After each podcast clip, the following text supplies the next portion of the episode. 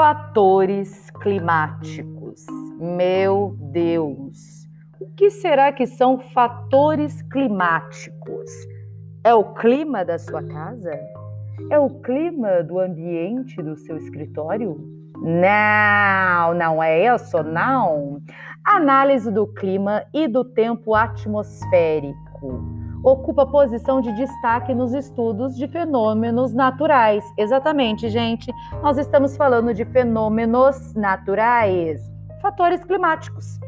Os processos atmosféricos influenciam na biosfera, na hidrosfera e na litosfera da mesma maneira que esses subsistemas intervêm no clima e no tempo. O clima e o tempo são caracterizados pelos seguintes elementos: temperatura, umidade, precipitação, precipitação, sim, água das chuvas, vento e massas de ar. Esses elementos constituem as características físicas da atmosfera em determinado local. Os elementos climáticos sofrem influência de fatores estáticos e dinâmicos. Por isso, variam de um local a outro. Os principais fatores climáticos estáticos são latitude, altitude, disposição do relevo, continentalidade e maritimidade. As massas de ar, por outro lado, constituem fatores dinâmicos. Elas podem ser definidas como porções de ar com características próprias de temperatura e umidade, associadas às áreas de origem. Por exemplo, se elas vêm de áreas equatoriais ou tropicais, o ar é quente. Se vem dos oceanos, o ar é úmido. Assim, podemos ter massas de ar quente ou frio, úmido ou seco. Mas essas propriedades originais das massas de ar podem ser modificadas no percurso. Já vimos em outro momento, já conversamos que a latitude interfere na temperatura. Você também deve ter visto já deve ter estudado. As temperaturas elevadas, por exemplo, contribuem para o aumento da evaporação e de precipitações, fazendo com que o clima seja quente e úmido.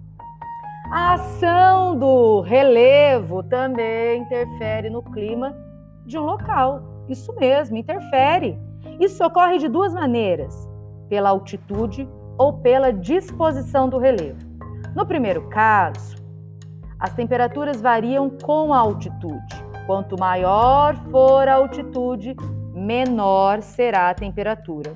Por exemplo, a cada 100 metros de altitude, o ar esfria, resfria, em média 0,6 graus Celsius. Mas atenção, atenção! A diferença entre as temperaturas mais altas e mais baixas de determinado local e tempo é denominada amplitude térmica. Há também a amplitude térmica anual, que é a diferença entre as temperaturas do mês mais quente em relação ao mês mais frio. Além disso, existe a altitude térmica diária, que é o resultado da diferença entre as temperaturas máxima e mínima registradas em um dia. Exatamente. Vamos lá aprender mais um pouquinho. Por quê? Porque no segundo caso, o relevo intervém no clima, dependendo de sua posição em relação ao sentido de deslocamento das massas de ar. Um exemplo é a Serra do Mar, no estado de São Paulo, que serve de obstáculo para as massas de ar que vêm do Oceano Atlântico. Quando essas massas vêm de encontro com a serra, causam de um lado precipitações e de outro pouca ou nenhuma precipitação. Isso ocorre porque o ar é forçado a se elevar sobre a serra e à medida que sobe, resfria e pode produzir precipitações, como chuvas. Esse tipo de chuva é conhecido como chuva orográfica ou de relevo. Exatamente.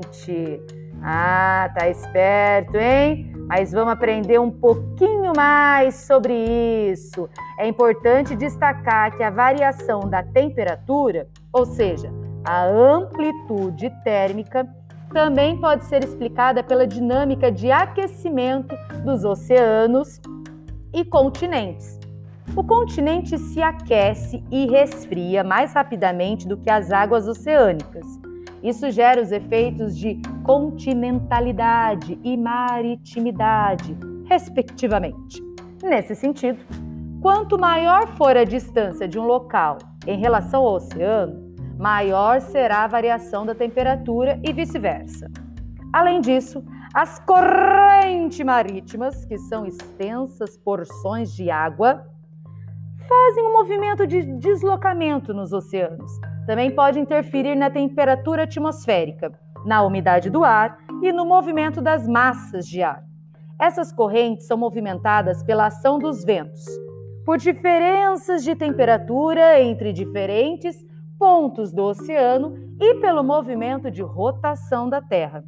Sua influência é sentida sobretudo, mas não exclusivamente, nas regiões costeiras.